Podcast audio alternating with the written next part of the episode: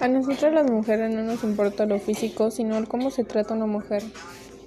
Realmente me provoca una satisfacción y felicidad porque por fin van incorporando los artículos más consumidos con el respeto o punto de vista de una mujer. Podría suponer que la figura retórica que posee es metonimia o prosopopeya. Es un texto descriptivo, expositivo, argumentativo, publicitario y digital.